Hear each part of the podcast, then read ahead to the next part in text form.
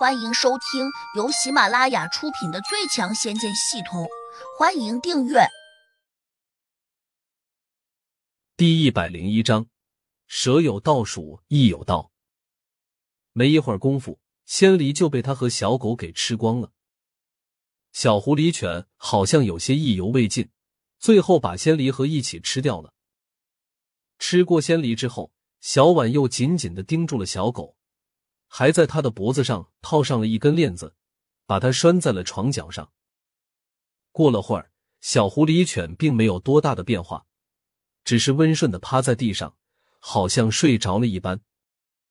小婉的反应却变大了，他的身上好像冒出了一些细密的黑色液体，这让他很不舒服，赶紧扔下小狗就冲进了卫生间。很快，水流哗哗的响了起来。他肯定是想洗澡冲掉那些污秽的液体。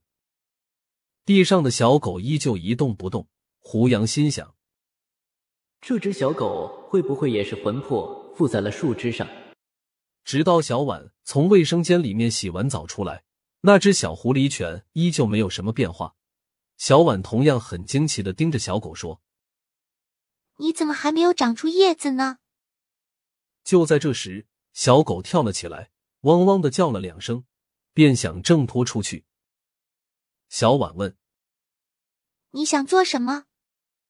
小狗当然不会说话，它用力一拉，竟把狗链子给拉断了。然后它冲进了卫生间。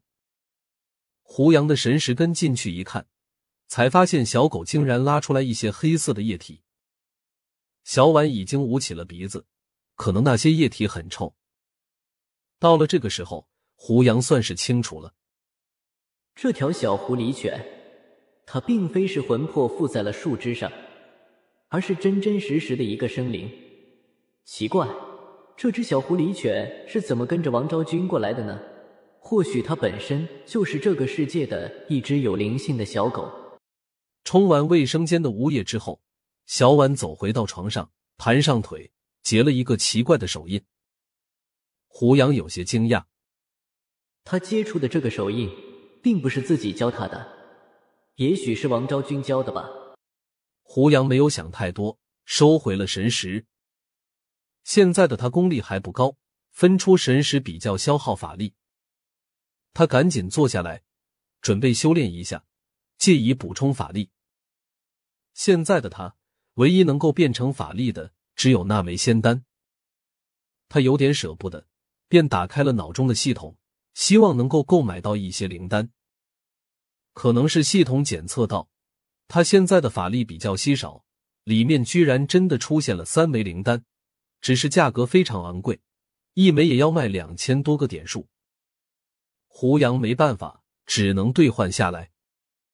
他吞下一枚灵丹，盘腿坐着修炼了一会儿，体内的法力只补充了一点点回来，他只得把另外两枚灵丹都吞了下去。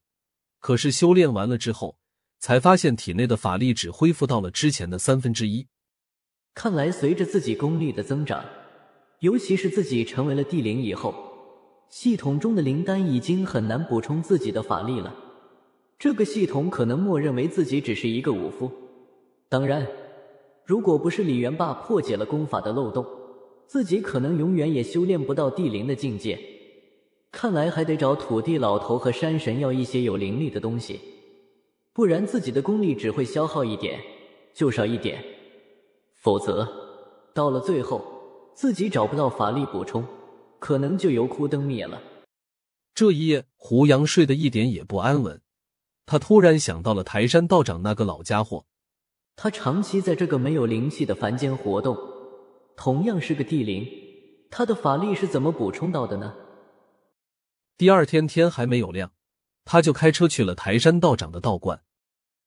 路上有些堵车，到了那里已经是早上九点多了。道观依旧，香烟缭绕，香火很盛。来往的游客衣着光鲜，一看就是有钱人居多。台山道长正在观中给一个漂亮的女游客讲经说法，也不知他说了什么危言耸听的话。那个女人吓得脸色都有些苍白了。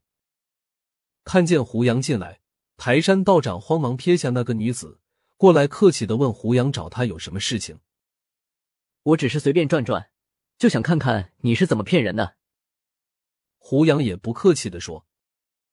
台山道长脸上露出了尴尬的神情，陪着笑脸说：“胡老大，你说笑了，老道我这也是生存之道啊。毕竟我要赚钱，还有不少地方需要孝敬和打点。凭你偶尔赚一点小钱，就能够存下那么多的钱吗？你骗谁？你以为我会相信吗？”胡杨轻视的说。台山道长毕恭毕敬的说：“我做的久了，熟客多，单子接的多。”自然就可以一点一点的把钱存起来了。胡杨板着脸，别和我说这些没用的，别以为我不知道，你在山神的地盘上，不知从地下掏了多少宝贝出来。台山道长一听，顿时嘿嘿的笑了起来。是山神大哥告诉你的吧？胡杨没有回答，直接说：“你这么好事儿，别忘了叫上我，我跟着你一起发财。”没有问题，胡老大，你只需一句话，我肯定赴汤蹈火，在所不辞。台山道长弯了下腰，极尽恭敬的说。这时，刚才和他交谈的那个年轻漂亮的女子走了过来，她居然一脸恭顺的对胡杨说：“你能帮我一个忙吗？事成之后，我必有重金酬谢。”胡杨有些意外，正想问他需要自己帮他做什么。他竟又解释了一句，说：“既然道长都对你这么客气，那你肯定是个有大本事的人。”这个推理好像本身没有问题，但是胡杨和他并不认识，所以也不想和他有什么瓜葛，于是就说：“我只是一个普通人。”女子很聪明，她并没有说要找胡杨帮忙，也没有纠缠，而是拿出名片，递给了胡杨。顺便把胡杨的手机号码给要走了。胡杨连他的名片也没有看，直接就揣进了兜里面。通常情况下，凡是没有进入他仓库里面的东西，一般都是不重要的，有可能回家随手就扔了。女子还想和胡杨套近乎，他一脸虔诚，语气诚恳。台山道长赶紧说：“你的事情我会想办法帮你处理的，你先走吧。”我和胡大哥还有重要的事情要说。本集已播讲完毕，请订阅专辑，下集精彩继续。